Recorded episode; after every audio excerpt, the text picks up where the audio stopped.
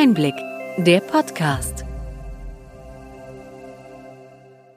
Sie hören den Einblick-Podcast, den Podcast für den tieferen und dennoch knackigen Einblick in die relevanten Ereignisse des Gesundheitswesens der vergangenen Woche vom Gesundheitsmanagement der Berlin Chemie. Heute ist der 26. Mai 2023.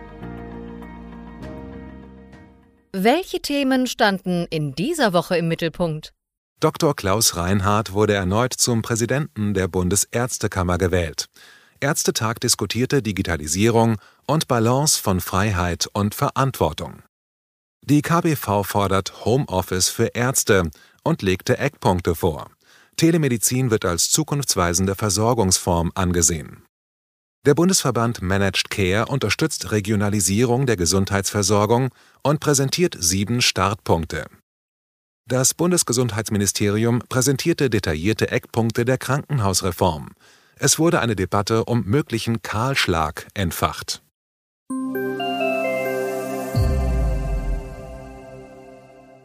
Womit starten wir? Dr. Klaus Reinhardt wurde erneut beim 127. Deutschen Ärztetag in Essen zum Präsidenten der Bundesärztekammer gewählt. Wie schon bei seiner ersten Wahl vor vier Jahren war das Wahlergebnis äußerst knapp. Er konnte sich mit drei Stimmen Vorsprung gegen Dr. Susanne Jona, Klinikärztin und Vorsitzende des Marburger Bundes, durchsetzen. Wir brauchen einen echten Paradigmenwechsel, sagte Reinhardt, denn die Probleme im Gesundheitswesen seien für die Gesellschaft genauso bedeutend wie die Erderwärmung. Deshalb streite ich dafür, dass das Thema Gesundheit ebenso zukunftsweisend diskutiert wird wie das Thema Klima. Reinhardt wurde unter anderem kritisiert, weil er in wichtigen Strukturfragen der Gesundheitspolitik in seiner ersten Amtszeit wenig Fortschritte erzielte. Jona hätte als erste Frau die Bundesärztekammer führen können. Sie wurde mit überwältigender Mehrheit, so die Bundesärztekammer in einer Meldung, zur Vizepräsidentin gewählt. Jona betonte in ihrer Bewerbungsrede die Notwendigkeit einer stärkeren Einmischung der Ärztinnen in die Gesundheitspolitik. Sie forderte einen erheblichen Bürokratieabbau und kritisierte die übermäßige Dokumentation, die Ärztinnen täglich wertvolle Zeit koste. Lassen Sie uns gemeinsam Mauern einreißen, die einer guten Versorgung entgegenstehen. So ein einprägsamer Appell von ihr. Neben den turnusmäßig anstehenden Wahlen beschäftigte sich der Ärztetag unter anderem mit der Digitalisierung des Gesundheitswesens, zeigte sich hier insgesamt unzufrieden und forderte unter anderem mehr Mitsprache und Praxistauglichkeit. Die Delegierten stimmten auch gegen die Entscheidung des Bundesgesundheitsministeriums, die für die Digitalisierung zuständige Gematik vollständig zu verstaatlichen. Die Ärztinnen des Ärztetags argumentierten, dass dies die Anwenderinnen der digitalen Prozesse im Gesundheitswesen komplett ausschließen würde. Auch der Einsatz von künstlicher Intelligenz KI im Gesundheitswesen soll rechtlich geprüft werden. Wir brauchen Antworten auf die Frage, wie wir digitale Anwendungen und künstliche Intelligenz im Sinne arztunterstützender Anwendungen wirklich praxistauglich und sicher für die Patientenversorgung machen können sagte Bundesärztekammerpräsident Klaus Reinhardt schon bei der Eröffnung des Deutschen Ärztetags. Die elektronische Identität EID soll als Alternative zur elektronischen Gesundheitskarte EGK eingesetzt werden. Der Ärztetag betonte die Wichtigkeit von Single Sign-On-Möglichkeiten und biometrischen Verfahren zur Anmeldung bei Anwendungen der Telematikinfrastruktur wie auch beim E-Rezept. Ebenfalls wurde gefordert, dass Versicherte besser über digitale Anwendungen aufgeklärt werden müssen. Die Krankenkassen wurden aufgerufen, in diesem Bereich aktiver zu werden. Eine verstärkte Berücksichtigung vulnerabler Gruppen bei der Einführung digitaler Anwendungen sei notwendig. Die Delegierten forderten eine weitere Aufwertung der Videosprechstunde, die Abschaffung der 30% Obergrenze bei der Versorgung multimorbider und immobiler Menschen und die Einführung einer 50% Obergrenze für telemedizinische Dienste. Ein zentrales Thema beim Ärztetag war auch die Einführung der elektronischen Patientenakte EPA mittels des Opt-out-Verfahrens. Im letzten Jahr sprach sich die Mehrheit der Delegierten noch dafür aus, jedoch wurde dieser Beschluss nun aufgehoben. Stattdessen votierte eine Mehrheit der Delegierten dafür, das bisherige Opt-in-Verfahren beizubehalten, das den Patientinnen die Entscheidung überlässt, ob sie eine EPA einrichten möchten oder nicht. Die Abstimmung endete mit einer Überweisung an den Vorstand der Bundesärztekammer, der sich nun mit der Positionierung der Ärztinnen auseinandersetzen soll. Eine Entscheidung, die insbesondere bei jüngeren, technikaffinen Ärztinnen auf Kritik stieß. Der mögliche Ausstieg aus dem Opt-out-Verfahren könnte Auswirkungen auf die Digitalstrategie von Bundesgesundheitsminister Karl Lauterbach haben, die bekanntlich vorsieht, dass bis 2025 80 Prozent der gesetzlich Versicherten eine EPA nutzen. Sollte die Zustimmung der Ärzteschaft fehlen, könnte sich die Umsetzung verzögern. Denn am Ende sollen ja die Ärztinnen die EPA ihrer Patientinnen befüllen. Weiterhin wollen wir die Debatte über die Balance von Freiheit und Verantwortung in der medizinischen Profession beim Ärztetag betrachten. Die zunehmende Regulierung und Kommerzialisierung bedrohe die Freiberuflichkeit, während Ärztinnen aufgerufen seien, ihre gesellschaftliche Verantwortung ernst zu nehmen. Besonders problematisch ist die ungleiche Verteilung medizinischer Versorgung, insbesondere in ländlichen Gebieten. Expertinnen betonen, dass Freiberuflichkeit und Selbstverwaltung untrennbar verbunden sind und die Stärkung der Primärversorgung einen geeigneten Ansatz zur Sicherung beider Aspekte darstellt. Sie finden eine Übersicht zu Wahlen, Debatten und Beschlüssen zum 127. Deutschen Ärztetag in den Shownotes.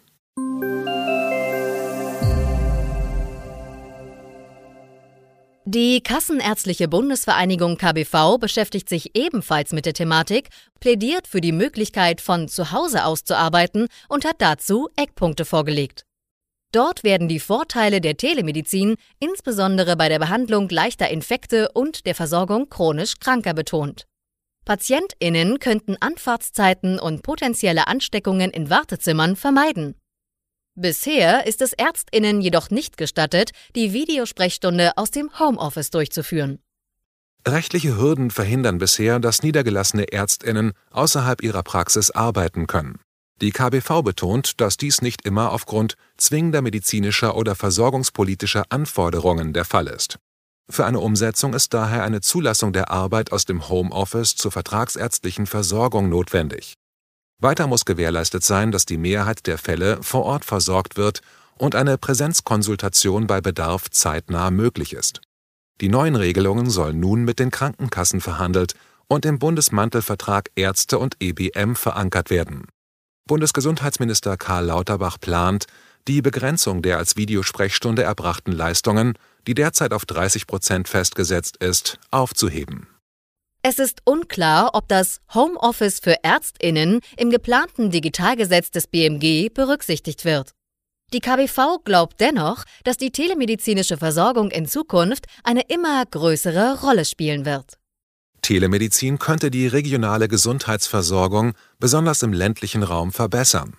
Der Bundesverband Managed Care BMC stellte auch dazu sieben Startpunkte im Positionspapier Besser regional wie die Regionalisierung der Gesundheitsversorgung gelingen kann, vor. Ziel ist die Überwindung des aktuellen Reformstaus im Gesundheitswesen durch regionale Initiativen.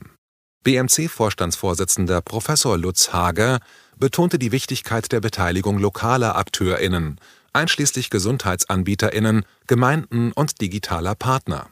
Er argumentierte, dass eine regionale Umsetzung der Gesundheitsversorgung eine Strukturreform erfordert, die über reine Förderprogramme hinausgeht.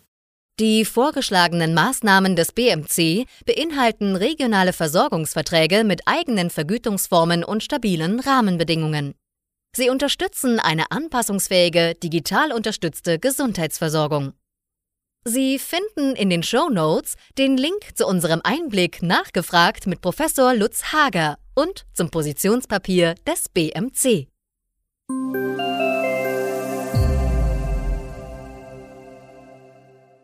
Das Implantateregister Deutschland hat seinen Probebetrieb begonnen und sammelt erste Daten zu Brustimplantaten.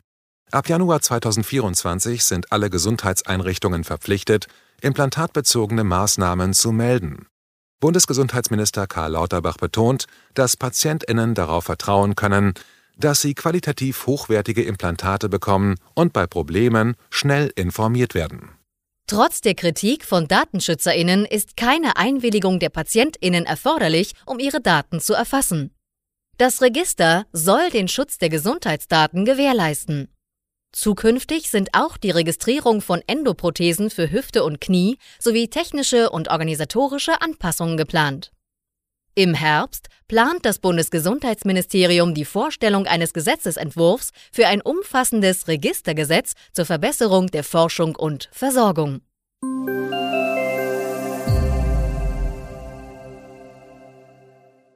Kommen wir zur umstrittenen Großbaustelle des Bundesgesundheitsministers, der geplanten Krankenhausstrukturreform. Das BMG hat vor kurzem die Eckpunkte für eine zukünftige Krankenhausreform detaillierter ausgeführt. Diese wurden in einer Kaminrunde mit Vertretern aus allen 16 Bundesländern diskutiert. Karl Lauterbach war der Meinung, das Gespräch sei gut verlaufen. In der Bild-Zeitung las man jedoch die Schlagzeile Lauterbach plant Kahlschlag. Fast jede zweite Klinik stünde vor dem Aus. Die Boulevardzeitung befeuerte damit die Debatte und unterstellte, dass Krankenhäuser der Grundversorgung eigentlich keine Krankenhäuser seien. Im Fokus der Reform stehen die finanziellen Aspekte der Transformation des Gesundheitssystems sowie die Frage, wie die Kompetenzen der Länder im Bereich der Krankenhausplanung gewährleistet bleiben können.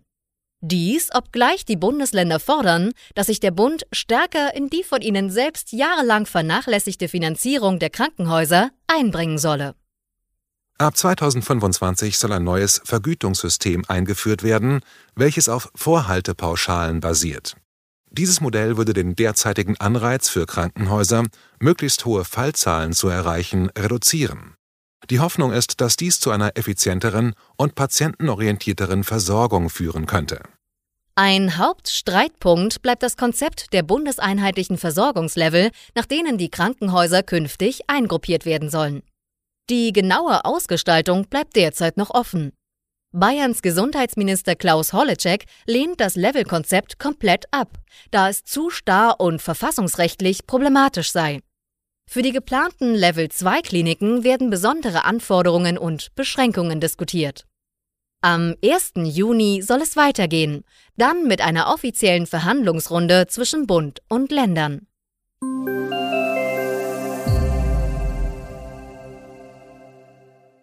Soweit unser Rückblick. Welche Themen sind wichtig für die kommenden Wochen? Vor der Sommerpause steigt der Druck im Kessel. Das politische Berlin bereitet sich auf die letzten Sitzungswochen vor. Bundesgesundheitsminister Karl Lauterbach hat eine prall gefüllte Mappe mit Vorhaben. Und nicht nur bei der Krankenhausstrukturreform hakt es. Immerhin gab es bei einem parlamentarischen Abend in Berlin Optimismus in Sachen E-Rezept. Die Gematik, die für die technische Umsetzung verantwortlich ist, berichtete dort, dass kaum ein Leistungserbringer aus dem aktuellen Prozess der E-Rezeptverschreibung ausgestiegen sei. Obwohl die Zahlen nicht rasant steigen, überwiegen aus Sicht der Gematik die Vorteile des E-Rezepts. Zudem wird erwartet, dass der ab Sommer verfügbare weitere Einlöseweg über die elektronische Gesundheitskarte neuen Schwung bringt. Ab 1. Januar 2024 soll das E-Rezept flächendeckend genutzt werden.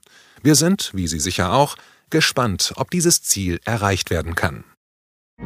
Hat Ihnen die breite und bunte Palette an Nachrichten und Informationen gefallen? Gern können Sie unseren Podcast weiterempfehlen. Schreiben Sie uns Ihre Anregungen und Fragen bitte an gesundheitsmanagement at berlin-chemie.de. Sie finden unsere Kontaktdaten auch in den Show Notes. Wir freuen uns, wenn Sie am nächsten Freitag wieder dabei sind beim Einblick-Podcast vom Gesundheitsmanagement der Berlin Chemie.